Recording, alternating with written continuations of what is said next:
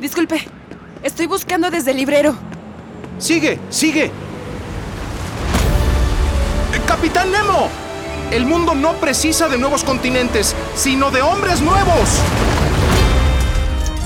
Beneficio reprochado, ofensa hecha. Uno para todos y todos para uno. La bravura siempre es respetada, incluso en un enemigo. Sigue, ale, ale. Gracias, D'Artagnan. Nada era del individuo, a no ser unos cuantos centímetros cúbicos dentro de su cráneo. El gran hermano es la concreción de que el partido se presenta al mundo. Su función es actuar como punta de mira para todo. Sigue ahora que puedes.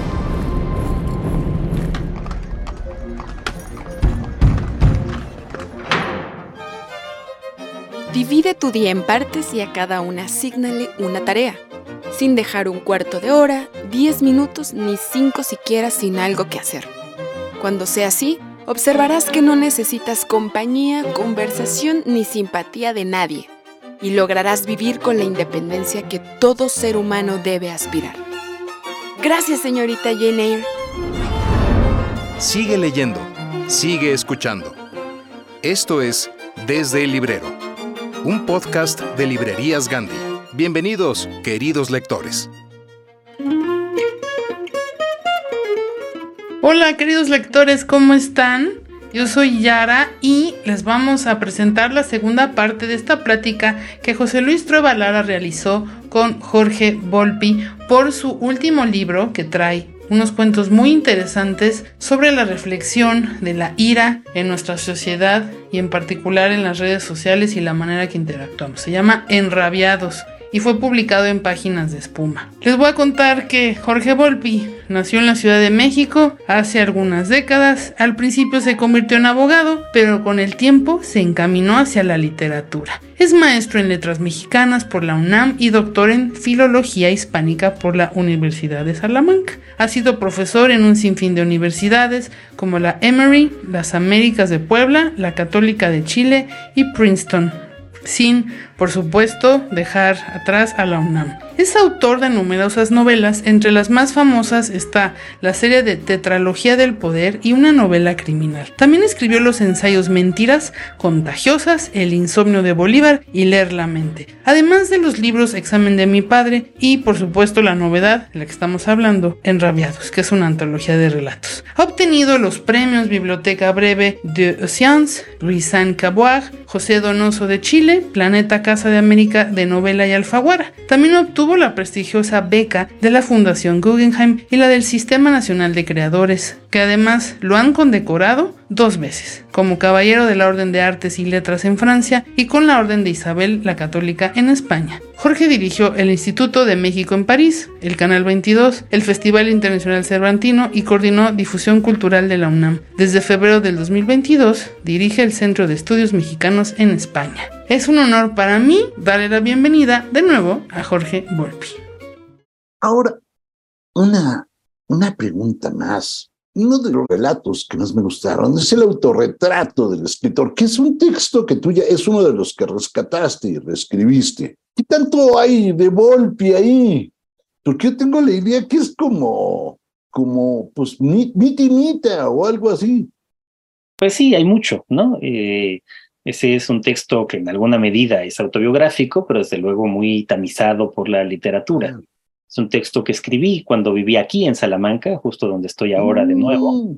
Eh, mientras este, vivía aquí también, eh, nos veíamos todos los días, Ignacio Padilla, mi gran amigo. Entonces era un cuento precisamente sobre la amistad literaria y sobre la rivalidad literaria. Entonces yo quería burlarme de nuestro propio grupo de amigos, del grupo del crack, y particularmente del propio Nacho y de mí mismo, eh, reconvertidos en personajes en un cuento que es narrado por eh, el personaje de un escritor de cuentos que de inmediato advierte que va a hablar mal de su autor por mediocre. Entonces, a partir de ahí, pues es un texto que es eh, una burla de la ah, autoficción y una burla de la metaficción eh, y una burla de nuestro propio grupo literario, de la amistad literaria, de la enemistad literaria y del egocentrismo de los escritores. Ahora, este, este relato lo publiqué en una antología en el año 99, ha pasado ya mucho tiempo. Y claro, ahora quería recuperarlo porque me parecía que el tema de la rabia estaba ahí presente también de una manera distinta, la rabia como envidia. y, y ese relato sí lo reescribí porque lo que ha pasado en el mundo literario entre el 99 y ahora, pues eh, sí es muy drástico y tiene que ver sobre todo con el nacimiento de Internet y de las redes sociales mismas y cómo han transformado la propia profesión de escritor. ¿Y cómo la han transformado? Perdón que te pregunte algo obvio, pero, pero lo que importa es la opinión. Exacto, si ya de por sí el escritor en nuestra tradición desde hace mucho tiempo tenía que considerarse como una figura pública, este modelo, digamos, eh, que copiamos de Francia y que lleva a su máxima expresión del boom, o figuras como Carlos Monsiváis o como Elena Poniatowska, ¿no? Eh, bueno, eh, cuando entran las redes sociales en donde la opinión es generalizada, pues también ahora los escritores están obligados a ser parte de ese mundo, ya no del espectáculo, sino de las redes, eh, a participar en ellas, a opinar en ellas, a ser víctima u objeto de admiración o de encono en ese mundo artificial y por otro lado igualmente ficticio. Entonces, bueno, eso quería, digamos, también incorporar a este relato que no lo tenía en su momento en el 99. Oye, hace 30 años más o menos del manifiesto del crack, no sé si estoy en lo correcto, pero poco más o menos. ¿Cómo, se, ¿cómo lo ves hoy? Bueno, en realidad, fíjate, estamos pensándolo, el, año próximo eh, se van a, a, cumplir 30 años de que creamos el grupo. Ajá. Eh, porque el manifiesto, digamos, el grupo lo creamos en el año 94 y por lo tanto el año que entonces serán 30 años, pero el manifiesto es del 96. Así mm. que todavía para, el, para los 30 años del manifiesto faltarían un par de años más.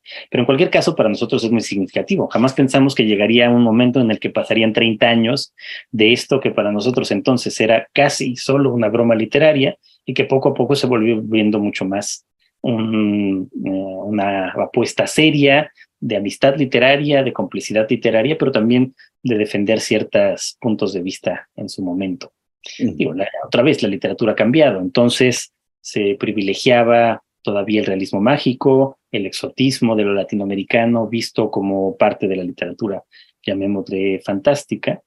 Y a 30 años, pues se ha cambiado mucho, desde luego, ese panorama, pero en algunos sentidos no tanto.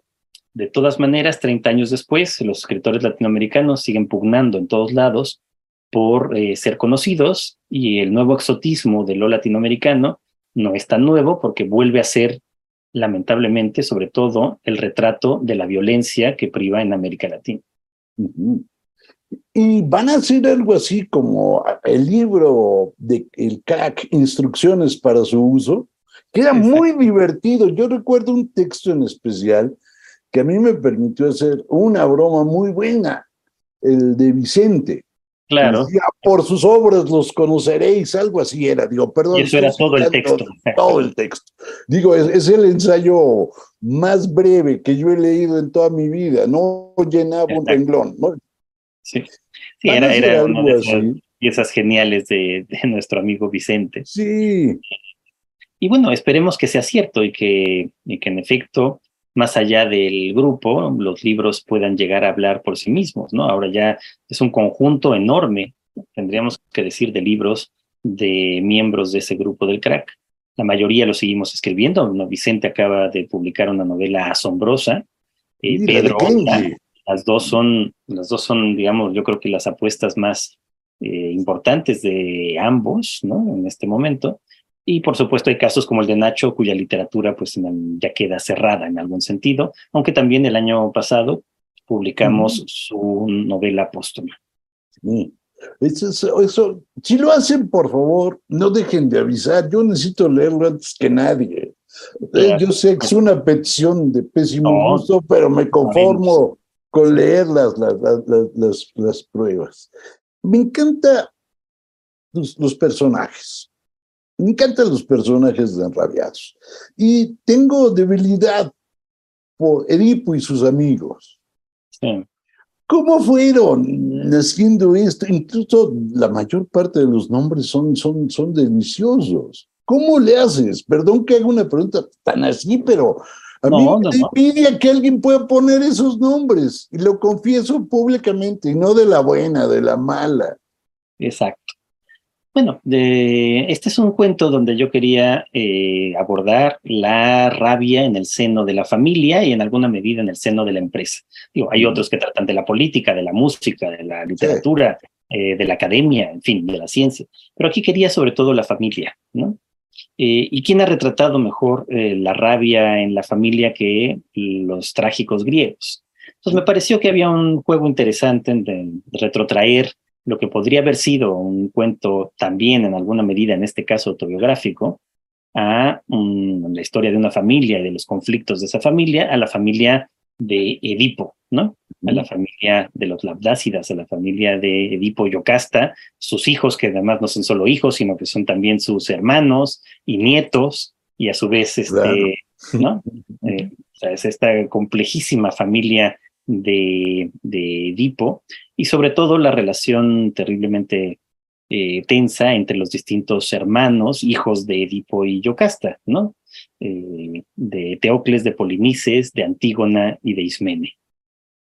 Es- eso me encantó. Y una última pregunta.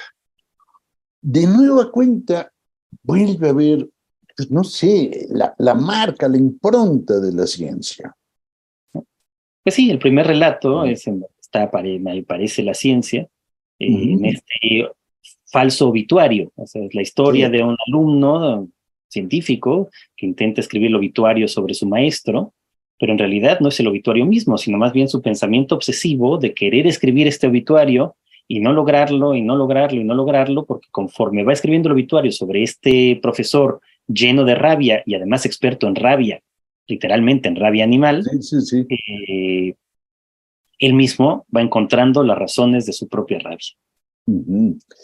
Pero la ciencia, no, no me atrevo a decir casi siempre, pero en más de una ocasión ha tocado tu obra.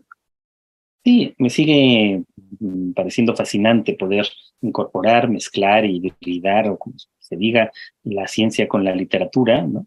Este, es- sigue pareciéndome lamentable que sean disciplinas que cuando se estudian todavía en nuestros días sean tan separadas, que uno tenga que escoger por fuerza entre humanidades, artes, ciencias, eh, desde que uno está en la preparatoria.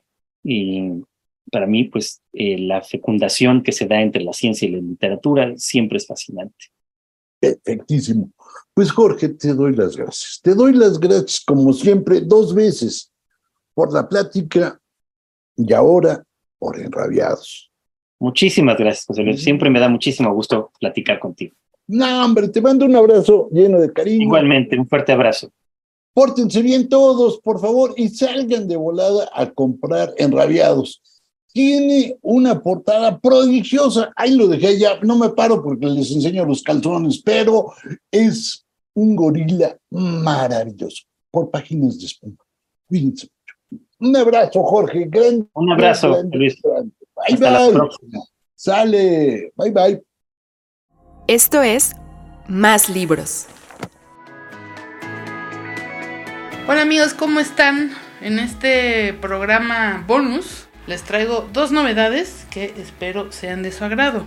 Es El Maestro de los Enigmas por Daniel Trusoni. Ella es autora bestseller de New York Times y la traemos en español en Umbriel Editores distribuida por Urano. Es un thriller que en pocas palabras es el maestro de los enigmas. Es una mezcla entre el código da Vinci y la paciente silenciosa, con una pizca de Stephen King y una prosa magnífica. El mundo está lleno de enigmas y Mike Brink, un célebre e ingenioso constructor de puzzles, entiende sus patrones como nadie. En su momento, Brink fue una prometedora estrella de fútbol, pero un trauma cerebral le provocó una condición médica extremadamente rara, conocida como el síndrome del savant adquirido. La lesión le otorgó un superpoder mental, resolver acertijos indescifrables para la gente común, pero también lo dejó profundamente aislado, incapaz de relacionarse con otras personas. Desde una prisión de mujeres en el norte del estado de Nueva York hasta la ciudad de Praga del siglo XIX, pasando por las salas secretas de la Pierpont Morgan Library, El maestro de los enigmas es un thriller tentador y adictivo en que la humanidad, la tecnología e incluso el futuro del universo están en juego. Así que yo ya veo que esto es una película próxima a ocurrir. Lean primero el libro antes de la peli. Y para los amantes del diseño, la arquitectura y sobre todo las arquitectas mexicanas, Vivienda Colectiva en México es una reedición que GG de Gustavo Gili, México, está haciendo es El Derecho a la Arquitectura, escrito por la arquitecta prestigiada Fernanda Canales, es la segunda edición revisada y ampliada. Y Básicamente el libro habla de los sueños de la vivienda colectiva, del movimiento moderno que marcó el origen de la genealogía habitacional y este estudio establece el análisis comparado por 125 proyectos realizados en México desde principios del siglo XX hasta la actualidad. Entre ellos encontramos las orbas de arquitectos como Juan O'Gorman, Luis Barragán, Mario Pani, Hans Meyer, Alberto Kalach y Frida Escobedo. A partir de fotografías de la época y planos redibujados, esta segunda edición de Vivienda Colectiva en México, revisada y ampliada con nuevos proyectos, no solo examina los parámetros básicos de cada una de las obras estudiadas, también señala algunas de las cuestiones fundamentales que han acompañado a los debates en torno a la fórmula habitacional colectiva, porque es un tema, o sea, vean los multifamiliares que están en Félix Cuevas de Pani, es con como estas ciudades eh, que casi no, no necesitas salir al mundo, pero de repente no son funcionales en un montón de cosas. Entonces, proyecto a proyecto se va aprendiendo y reaprendiendo. Y esta edición revisada justo mete nuevos proyectos, no solo los examina, con los parámetros básicos de cada una de las obras estudiadas, también señala algunas de las cuestiones fundamentales que han acompañado a los debates en torno a la fórmula habitacional colectiva, como los problemas de la segregación residencial, la idea de casa productiva o el papel de las políticas actuales. Un estudio profundo y completo que proporciona nuevas claves para la construcción de una cultura del hábitat que indague en la relación que existe entre lo que es de uno y lo que es de todos. Editorialgg.com y de venta en librerías Gandhi. De hecho, la presentación fue el día de ayer en Miguel Ángel de Quevedo, pero pueden meterse a nuestro canal, a nuestra cuenta de eventos Gandhi. Bueno, lo tienen como Gandhi Eventos y está en Facebook y ahí encuentran la transmisión. Lemas es la revista oficial de librerías Gandhi, la cual la puedes adquirir en todas nuestras librerías a nivel nacional. No te olvides además que si ese mes se te fue comprar un número o quieres otro ejemplar, puedes ingresar en revistalemas.mx o gandhi.com.mx para adquirir los números anteriores por 25 pesitos. Durante el siglo XX, el urbanismo y la arquitectura revolucionaron nuestra experiencia del espacio.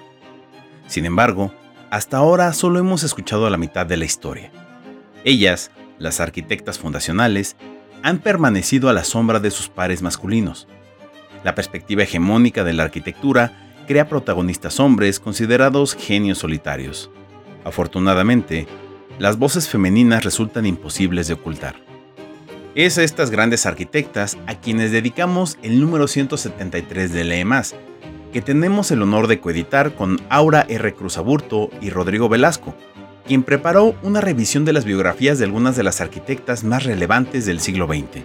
Por su parte, Aura R. Cruzaburto se sumergió en su biblioteca y nos trajo la historia de Melusina Fay Pierce, quien diseñó espacios para que las mujeres pudieran administrar las tareas domésticas en comunidad. El contexto mexicano no se queda atrás, por lo que Aura escribió también acerca de una urbanista comprometida con una visión integral de los espacios, las personas y el medio ambiente, Estefanía Chávez Barragán. No te puedes perder la entrevista de Fernanda Canales, una joven arquitecta mexicana cuyos brillantes proyectos y publicaciones abrevan del reconocimiento a sus predecesoras. En estas páginas, además, encontrarás entrevistas a escritoras que han transformado la ficción con autenticidad y sororidad. Hablamos con Liliana Blum, Marie Benedict, Victoria Christopher Murray y Alejandra Andrade. Finalmente, Juan Ayala nos invita a un encuentro imperdible, el Festival Cultura UNAM 2023. Consigue este ejemplar en librerías Gandhi, gandhi.com.mx y revista leemas.mx y admiremos las historias y el trabajo de grandes mujeres en la arquitectura. Amigos, esperamos que haya sido de su agrado este programa, este bonus que les traemos esta semana. Nos escuchamos la siguiente semana. Gracias.